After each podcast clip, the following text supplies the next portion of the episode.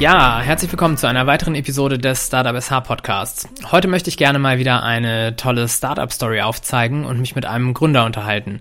Dazu habe ich mir heute mal jemanden eingeladen, dessen Produkt wirklich nicht alltäglich ist. Ähm, wir wollen heute mal die Story von Christoph Manns näher betrachten. Christoph ist der Ideengeber und Gründer von Bajao, dem SUP-Zelt. Klingt erstmal abenteuerlich, ist es tatsächlich auch. Ähm, was er zu erzählen hat, hören wir gleich. Jetzt aber erstmal herzlich willkommen, Christoph. Schön, dass du heute mein Gast bist. Ja, hallo Felix. Äh, vielen Dank, dass ich da sein darf. Ich bin ganz gespannt. Schön, dass du dabei bist. Ich freue mich gerade richtig, ähm, weil das doch mal ein nicht alltägliches Thema ist. Christoph, wie geht's dir? Äh, gut, ich bin, ich bin ein bisschen erkältet, ein bisschen angeschlagen. Also falls äh, ich ein wenig nasal daherkomme, ähm, dann musst du da einen Filter drüber legen. Ja, das aber, kriegen wir hin. aber ich gebe mein Bestes. Sehr gut. Ähm, ich würde sagen, wie immer beginnen wir mal mit ein paar schnellen Fragen. Christoph, wie hast du Weihnachten verbracht? Ähm, ganz entspannt im Rahmen meiner Familie, ähm, teilweise hier in, in Flensburg und teilweise bei meinem Vater in Köln. Welches ist dein Lieblingsessen? Äh, Bier. Nein. ähm, ich, ich bin sehr, ähm, sehr Sri Lanka verhaftet, weil ich eine Surfschule auf Sri Lanka habe und deswegen mag ich unheimlich gerne singalesisches Essen, also Rotis, Rice and Curry und sowas. Das, da habe ich ein großes Faible für und das koche ich auch gerne selbst. Ja, spannend. Ähm, was braucht es, damit du am Ende des Tages sagst, der Tag war der Hammer? Ja, eigentlich, eigentlich gar nicht viel. Also ähm, so arbeitstechnisch äh, reicht mir eigentlich ein gutes Gespräch am Tag, wenn ich das geführt habe, wo ich denke, so, das bringt mich irgendwie gerade voran und das macht mich glücklich. Dann war der Tag, dann ist der Tag für mich gerettet. Und ansonsten, wenn ich irgendwie ein paar Stunden auf dem Wasser war, dann, dann kann der Tag ansonsten noch so scheiße gewesen sein. Dann bin ich auch, äh, dann hat sich der Tag auch gelohnt.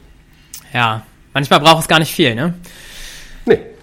Fangen wir mal einleitend mit dir an. Wer bist du und was machst du? Ja, ähm, du hast ja schon gesagt, ich bin Christoph und äh, ich habe zusammen mit einer Freundin eine Firma gegründet, die Firma Bajao, und wir machen äh, Zubehör für Stand-Up-Paddling. Und unser erstes Produkt ist eben ein, ein Zelt, wie du schon sagtest, ein Zelt, das man auf ein Stand-Up-Paddleboard aufbringen kann, um äh, auf einer Mehrtagestour das Sub als Übernachtungsplatz zu nutzen. Also quasi sein eigenes Stand-Up-Paddleboard, um eine Kajüte zu ergänzen. Mhm. Das äh, klingt erstmal wild, da kommen wir gleich äh, nochmal genauer natürlich zu. Sag doch mal, du hast es eben angedeutet, mit einer Freundin zusammen. Ähm, also wer genau steckt hinter Bajao und vor allem, wie kommt man auf diesen Namen?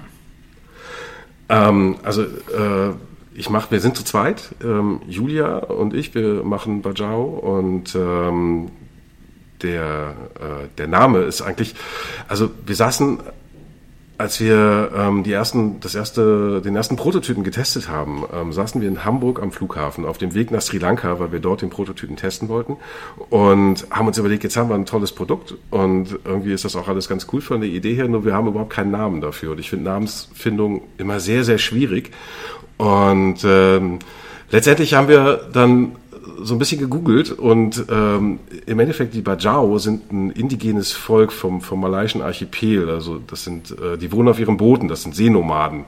Und äh, dann haben wir gedacht, wenn es irgendwie einen, einen Markennamen für uns geben müsste, wenn es eben genau darum geht, auf dem Wasser zu übernachten mit deinem Sub und so weiter, dann, dann, dann muss es irgendwie genau dieser sein, also Seenomaden. Und ähm, dann sind wir eben bei Bajau hängen geblieben. Ja, das ist ja cool. Also das passt natürlich auch, würde ich, würde ich jedenfalls sagen, so von außen. Ja, fanden wir auch. ein SUP-Zelt, das äh, da muss man ja jetzt einfach sagen, das ist ja schon etwas Besonderes oder ein besonderes Produkt und vor allem ausgefallenes Produkt. Wie bist du darauf gekommen? Letztendlich so ein bisschen aus der Not heraus. Also ich habe immer ganz gerne, also ich, ich bin leidenschaftlicher Stand-Up-Paddler. Seit mhm ich weiß gar nicht, wie viele Jahre ich diesen Sport mache, seit zwölf oder dreizehn Jahren, glaube ich, mittlerweile. Und ich habe auch immer sehr viele Mehrtagestouren gemacht. Das ist ja im, in anderen Sportarten ist das irgendwie Usus, ne, im Kanusport oder beim oder Bikepacking im Radsport, äh, dass du halt auch mal länger unterwegs bist und irgendwo übernachtest. Beim Stand-Up-Paddling ist das noch so ein bisschen Neuland, ähm, liegt aber natürlich daran, weil es einfach keine Produkte gibt. Und als, als ich meine ersten Mehrtagestouren gemacht habe, gab es einfach unheimlich viele Dinge, die mich genervt haben. Also ich ähm, zum einen habe ich gedacht, wofür muss ich eigentlich eine Isomatte mit mir rumschleppen, ähm, wenn ich mit dem Board ja eigentlich die perfekte Isomatte schon dabei habe. Und Platz auf so einem Board ist einfach Mangelware, deswegen habe ich gedacht, das kann ich dann schon mal einsparen.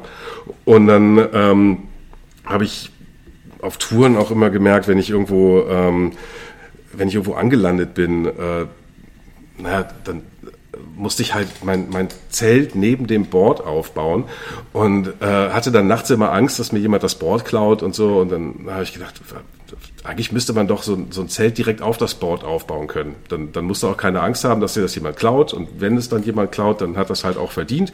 Ähm, aber äh, und dann, dann kam immer so mehr dazu, dass ich dann irgendwo übernachtet habe und mich am nächsten Tag dann ein freundlicher Herr darauf aufmerksam gemacht habe, dass ich eigentlich gar nicht da hätte übernachten dürfen, weil Camping verboten sei. Und dann habe ich mir gedacht, warum eigentlich nicht auf dem Wasser übernachten? Und so kam dann eins zum anderen. Und so, so ist dieses, dieses Produkt dann einfach in meinem Kopf entstanden. Und als ich dann von der, von der Mehrtagestour zurückkam mal und in meinem Auto übernachten musste, weil ich an dem Abend nicht mehr fahren wollte, mit meinem ganzen Equipment im Auto, äh, fehlte mir einfach der Platz. Und dann habe ich gedacht, wenn du das Ding jetzt, also wenn du so ein Zelt hättest auf dem Sub, dass du dann noch auf dein Autodach packen kannst, wie so ein Dachzelt, das wäre ja total cool und wäre ja perfekt. Und dann habe ich eigentlich, das, das, das war so der Punkt, wo ich Julia angerufen habe und gesagt habe, pass mal auf, ich habe da eine Idee, ich habe da ein bisschen was skizziert, äh, wir müssen mal reden. So, und ähm, dann ist diese, naja, dann haben wir uns wirklich so langsam an die Idee rangetastet, überlegt, wie, naja, welche Kriterien muss das erfüllen, welche Produkte oder welche, welches Material können wir nehmen? Mhm. Ähm, gibt es andere Produkte, an denen wir uns so ein bisschen orientieren können? Wir sind sehr stark, haben uns dann sehr stark am, am, am Kite-Material äh, orientiert, weil wir unseren ersten, ähm, unser ersten Prototypen haben wir aus alten Kites tatsächlich genäht, aus alten Kites und äh, Segeln und haben die Blätter, also diese, diese Tubes vom, vom Kite auch genommen und äh, umgeschweißt und so weiter und so fort. Also alles sehr, sehr handwerklich. Ähm, und ich bin jetzt nicht unbedingt der geschickteste Handwerker, muss ich dazu sagen. Deswegen, äh, diesen Prototypen kannst du auch keinem mehr zeigen. Das ist jetzt eher so ein Fall für das äh, Museum of Modern Art. Aber äh, na, dann haben wir uns intensiv getestet und kamen dann nachher immer weiter das hat sich immer weiter in die Richtung entwickelt, wo wir eigentlich hin wollten. Ja, spannend. Also das Problem selbst ähm, gespürt und da dann eben eine Lösung gesucht. Genau, genau. Lass, lass uns mal darum, darüber sprechen, ähm, warum ist denn jetzt, also im Januar, gerade genau die richtige Zeit, dass wir beide hier über ein Outdoor-Produkt sprechen, ähm, das man ja eigentlich meiner Meinung nach eher im Sommer nutzen würde. Ähm, warum ist jetzt die richtige Zeit? Ähm, also es gibt eigentlich keine falsche Zeit, um über so ein Produkt zu reden.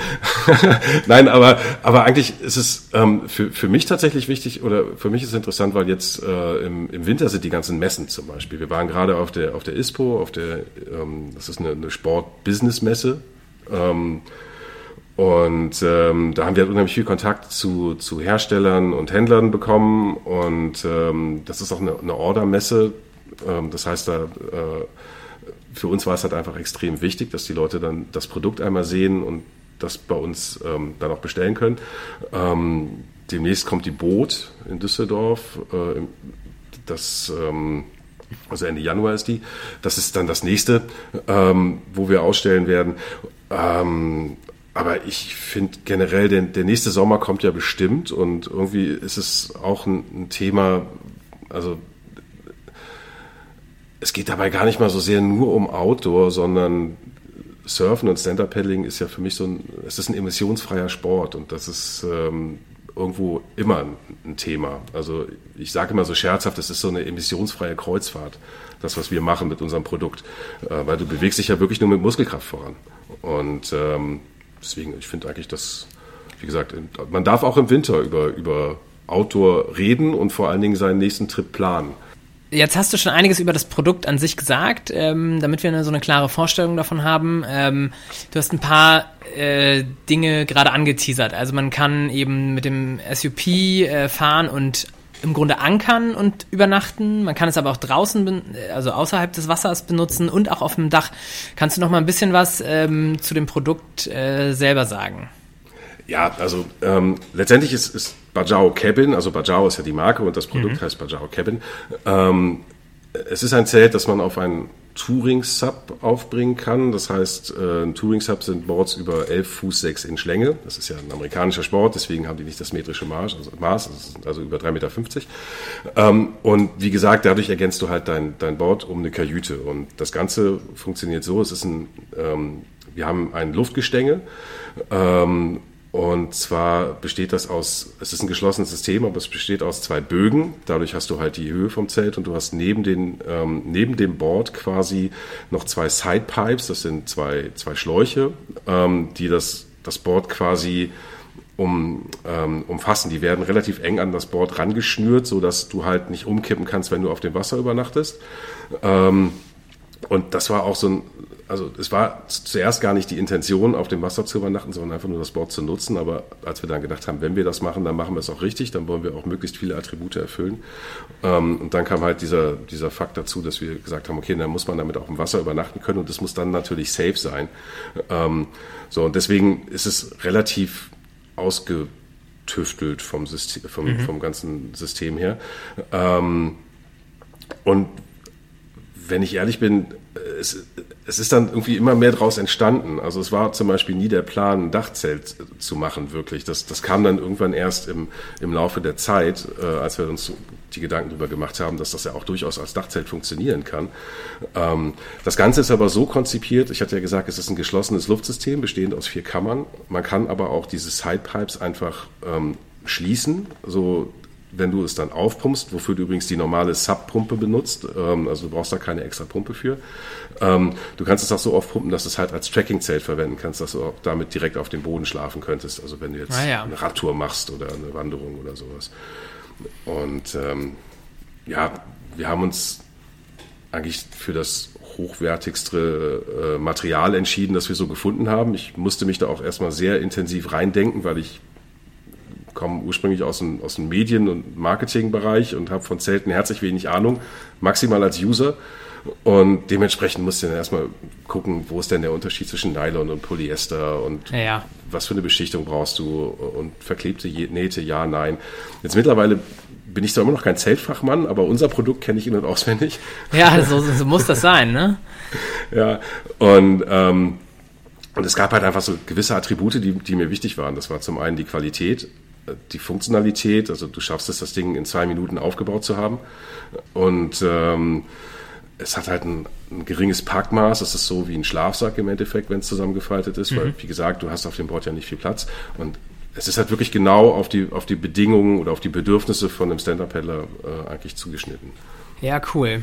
Das klingt auf jeden Fall sehr gut. Ähm, jetzt bin ich der Meinung, dass ihr weltweit die einzigen seid, die so ein Produkt herstellen. Ist das richtig? Jein. Also in der Form tatsächlich ja. Es gibt allerdings, das haben wir auch später erst rausgefunden, vor kurzem sogar, es gibt einen, einen Mitbewerber, äh, der auch ein ähnliches Produkt hat, allerdings anders. Es ist viel kleiner und es ist nicht dafür gedacht, dass man auf dem Wasser übernachten kann. Im Prinzip ist das auch einfach nur ein normales Zelt, das von der Größe her so konzipiert ist, dass es eben auch auf ein Sub passt, aber eben nicht diese ganzen Vorteile erfüllt. Also äh, ich hatte mich mit den Jungs ähm, vor kurzem mal unterhalten, weil ich bin immer so auf dem Standpunkt, äh, da hatten halt zwei eine gute Idee und dann finde ich, sollte man sich eher austauschen und überlegen, wo man kooperieren kann. Ja. Das wollten die jetzt nicht. aber, aber auf jeden Fall haben wir uns, ähm, naja, äh, einfach mal unterhalten und äh, dann habe ich auch festgestellt, okay, da ist eigentlich es gibt wirklich wenig Berührungspunkte ähm, innerhalb der Produkte. Also insofern ähm, sind wir schon ziemlich standalone, ja. Ja, cool. An welchem Punkt würdest du denn sagen, hast du gemerkt, äh, so mein Problem hier, das ich mit meinem SUP-Zelt löse, ähm, haben noch mehr, Proble äh, mehr Leute und ich muss dieses Ding produzieren und verkaufen? Wenn ich ehrlich bin, habe ich das erst gemerkt, als wir schon sehr, sehr weit waren. Also ich habe, es, es gab halt diesen, diesen Bereich der Mehrtagestouren, der hat sich erst in den letzten Jahren entwickelt und die Idee hatte ich schon vor fünf Jahren. Und ähm, dann habe ich einfach mal drauf, drauf los entwickelt, auch da ein bisschen selbstverliebt in diese Idee, weil ich gedacht habe, wenn, wenn ich das geil finde, dann muss es irgendwie auch eine Zielgruppe dafür geben und habe mich tatsächlich so ein bisschen an der Zielgruppe entlang gehangelt.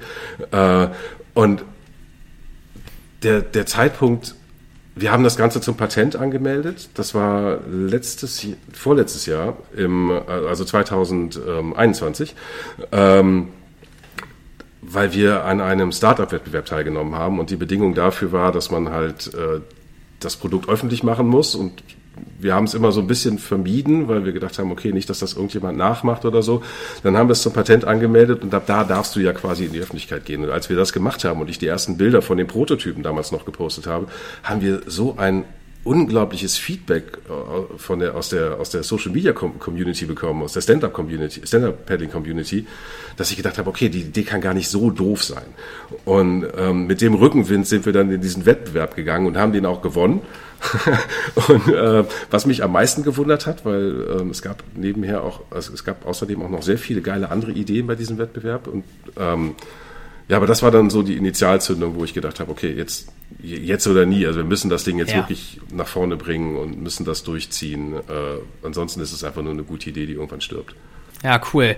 Verkaufen ist dabei natürlich ein gutes Stichwort. Ähm, verkauft ihr das Zelt schon? Wenn ja, wo macht ihr das aktuell?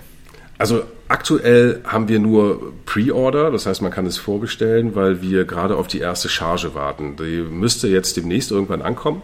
Und ähm, wir hatten aber ein bisschen Glück. Ähm, also wir haben direkt ein paar ganz gute ähm, Vertriebspartner gewonnen. Äh, unser Ziel war ursprünglich mal, dass wir das Ganze über den Surfmarkt, äh, ich komme halt aus dem Surfen und die, den Markt kenne ich ganz gut. Und dann haben wir gedacht, okay, dann gehen wir über Surfshops und kooperieren mit anderen großen Surfmarken und so weiter und so fort. Und dann kriegen wir das irgendwie schon verkauft.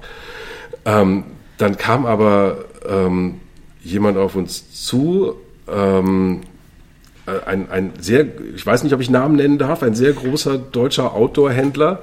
Ja, also meinetwegen darfst du gerne hier einen Namen äh, okay. äh, droppen. Also, also Globetrotter wird ja vermutlich den meisten ein Begriff sein.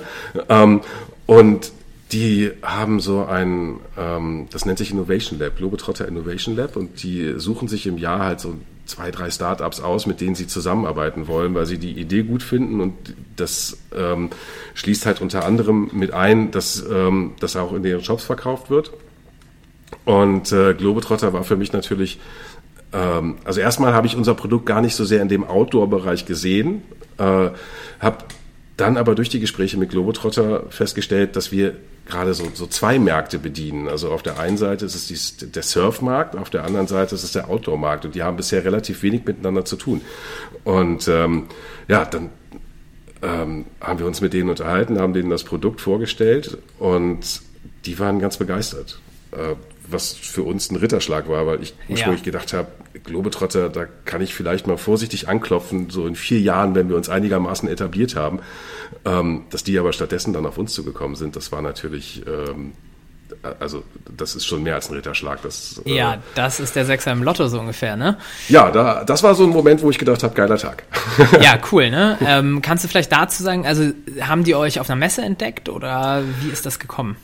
Ähm, nee, das ähm, es gibt es gibt einen ähm, Mitarbeiter, der dafür in die Unternehmensentwicklung zuständig ist und der, das ist das ist sein Projekt, dieses Innovation Lab und ähm, der Kontakt kam quasi durch ihn zustande. Also er hat uns ähm, ich weiß gar nicht mehr genau, wie das war. Ich glaube, da war noch die, die äh, Zeitschrift von Globetrotter. Die haben ja eine eigene ähm, eine Kundenzeitschrift, die, glaube ich, einmal im Quartal erscheint.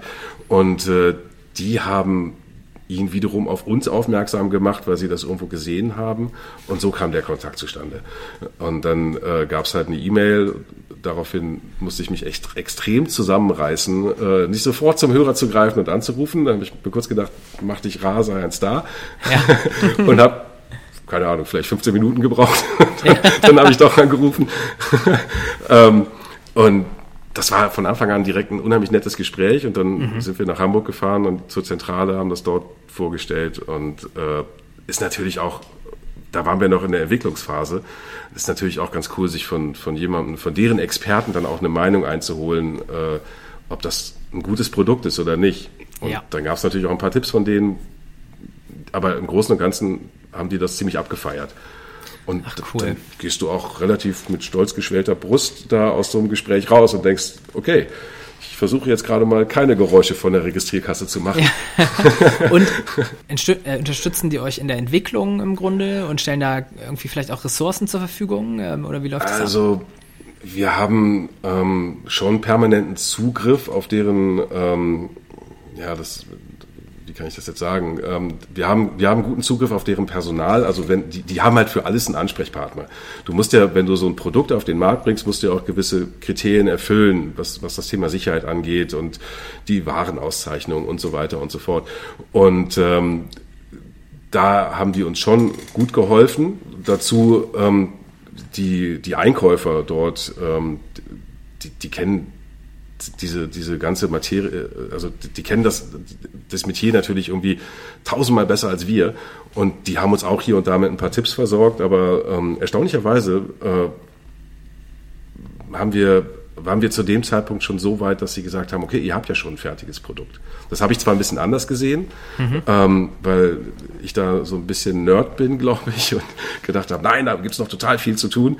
Ähm, aber für die war es halt schon irgendwie ja, ziemlich, ziemlich fertig. Und ähm, die haben uns natürlich darüber hinaus noch mehr Hilfe angeboten, ähm, was die ähm, mediale Unterstützung zum Beispiel angeht, eben mit ihrem Magazin, äh, mhm. Newsletter und so weiter und so fort. Und das läuft demnächst auch alles an. Ja, Wahnsinn. Also das ist ja auch schon mal echt ein richtiges Brett, sage ich mal, ähm, ja. da so, so eine Reichweite vor allem zu nutzen. Genau, ähm. Ihr hattet sicherlich noch ähm, einige weitere Herausforderungen. Ähm, was würdest du sagen, an welche Herausforderungen aus der Vergangenheit erinnerst du dich besonders? Ähm, da gab es eigentlich relativ viel, wenn ich ganz ehrlich bin. Also ähm, ich sag mal, die ganze, die ganze Geschichte, ein, ein Produkt zu schaffen und zu formen, das, das ging eigentlich. Ähm, was wo wir nachher wirklich ein Problem hatten, also wo wir an eine, an eine Grenze gestoßen sind, haben, war der Punkt, wo wir gemerkt haben, okay, oder uns gefragt haben, wie finanzieren wir das Ganze eigentlich? Also das Thema Finanzierung war ein, für uns ein, ein, ein schwerer Angang. Ähm, dann ähm, haben wir aber das Glück gehabt, dass wir einen, einen Investor gefunden haben, der uns so äh, im Pre-Seed-Bereich quasi unterstützt hat, also ähm, eine Anschubfinanzierung, wenn man so will. Äh, das nächste Problem war, einen Produzenten zu finden. Da sind wir auch also irgendwie ganz kurz, da würde ich einmal ja. noch an, einhaken. Ähm, ihr habt einen Investor gefunden. Wie habt ihr den gefunden? Ich habe ja vorhin erzählt, dass wir einen, einen Wettbewerb gewonnen haben. Ja. Ähm, und über diesen Wettbewerb sind wir tatsächlich an den Investor rangekommen. Ah ja, gut. Also ähm, er selbst hat den saß mit in der Jury ähm, bei diesem Wettbewerb und hat uns dann danach angesprochen, relativ offen und hat gesagt, hier, wie sieht's aus? Braucht ihr Geld? Ich glaube, das waren so ziemlich seine Worte.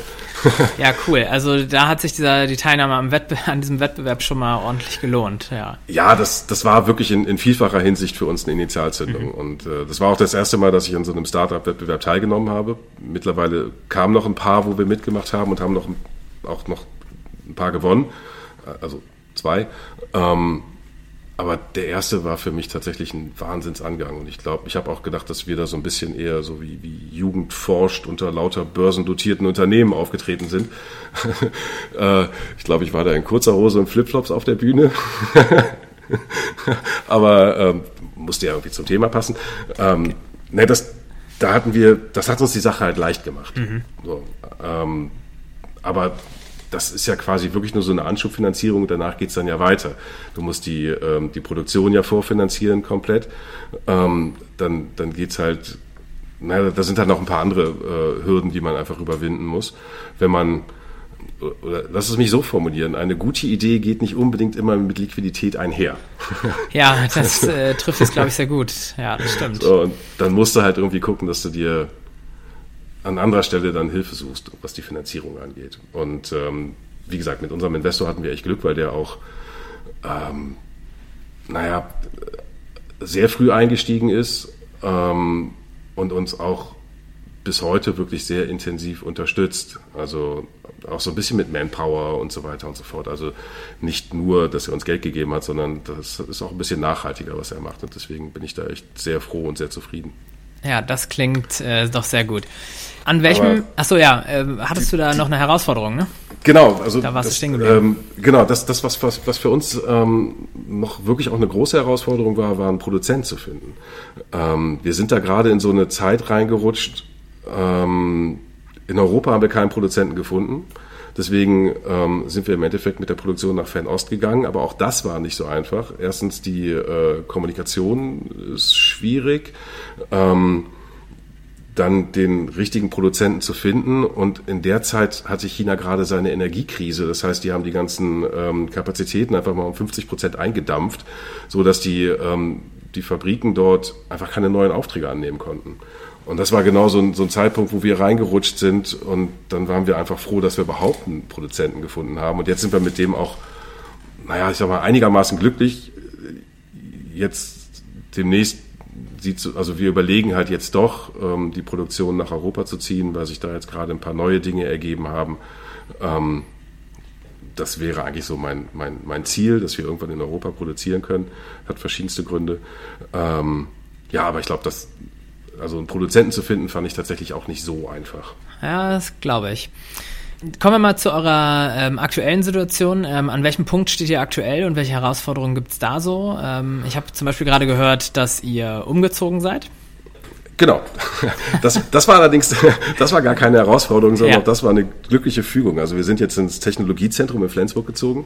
Ähm, vorher hatten wir äh, quasi einfach nur ein, ein Zimmer in äh, Julias Wohnung, das wir als Büro genutzt haben, aber das war irgendwie nichts halbes und nichts Ganzes.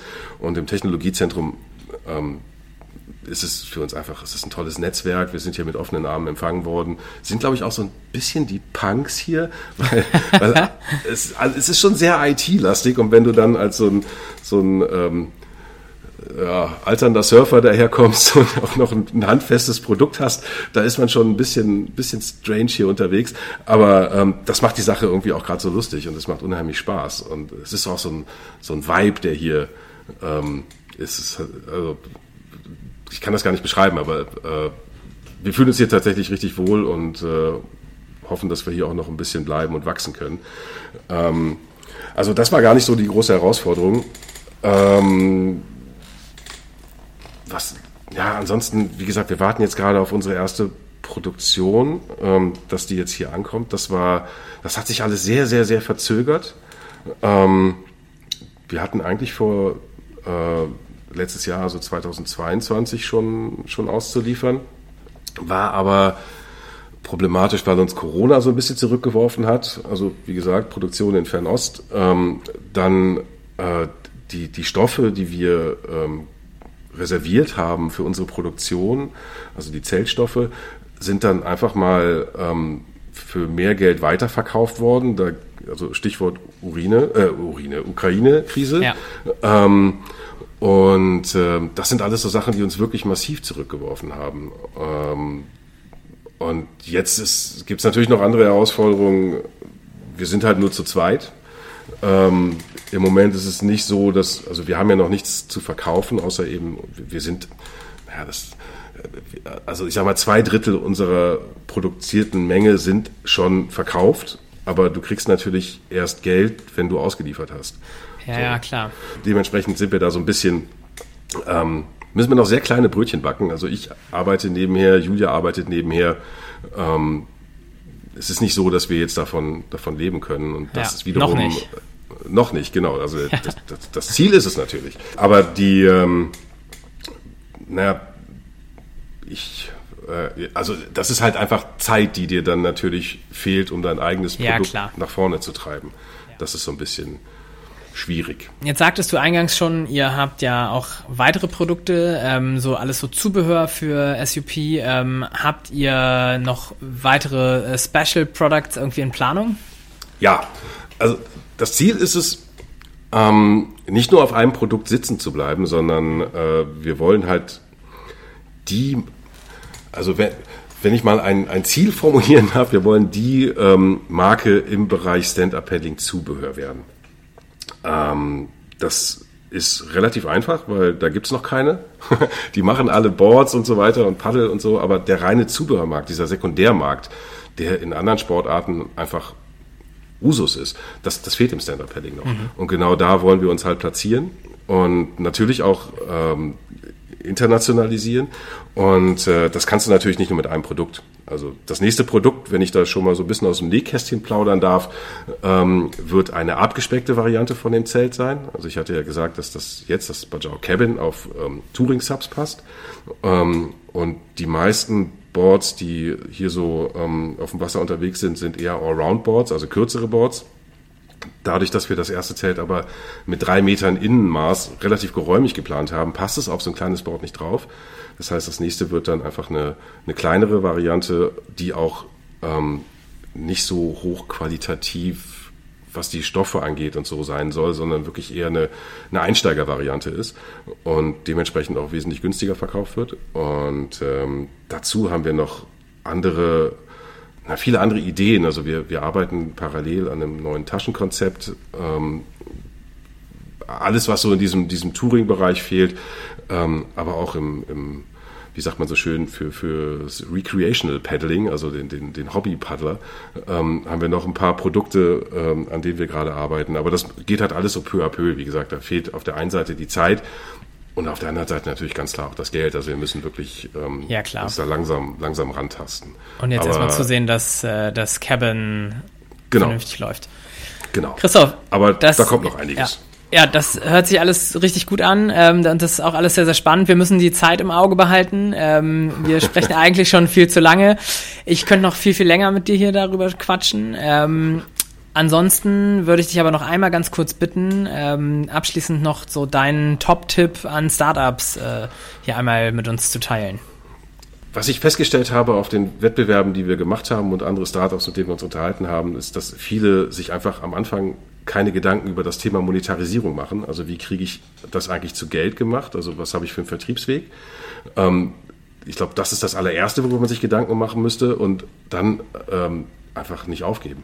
Also ähm, wenn man an so einer Idee festhält, dann findet man irgendwann auch die richtigen Leute, mit denen man das dann äh, wirklich vorantreiben kann. Und ich glaube, das ist echt die, das Aller, Allerwichtigste, einfach da ähm, sich durchbeißen. Sehr schön. Ja, Christoph, damit kommen wir nämlich auch schon zum Ende der Episode. Vielen Dank, dass du heute dabei warst. Ähm, danke ja. dir. Danke dir, dass ich dabei sein durfte. Es hat, äh, ich fand es richtig cool. Sehr gerne. Ähm, ich wünsche euch natürlich viel, viel Erfolg und ähm, ich hoffe natürlich, dass ich hier bald mal auch äh, die Bajao Cabin auf dem Wasser sehe. ja, wenn ja, ja. Dann, dann klopf einfach an. ja, genau, dann klopfe ich mal an. Ja, liebe Hörerinnen und Hörer, ich hoffe, euch hat die Episode über das Bajao SUP-Zelt gefallen. Weitere Infos stelle ich euch natürlich nochmal in die Notizen. Auch ein sehr nettes Video auf dem YouTube-Kanal von Bajao. Das äh, guckt euch auf jeden Fall mal an. Ansonsten vielen Dank, dass ihr reingehört habt. Bis zum nächsten Mal. Macht's gut.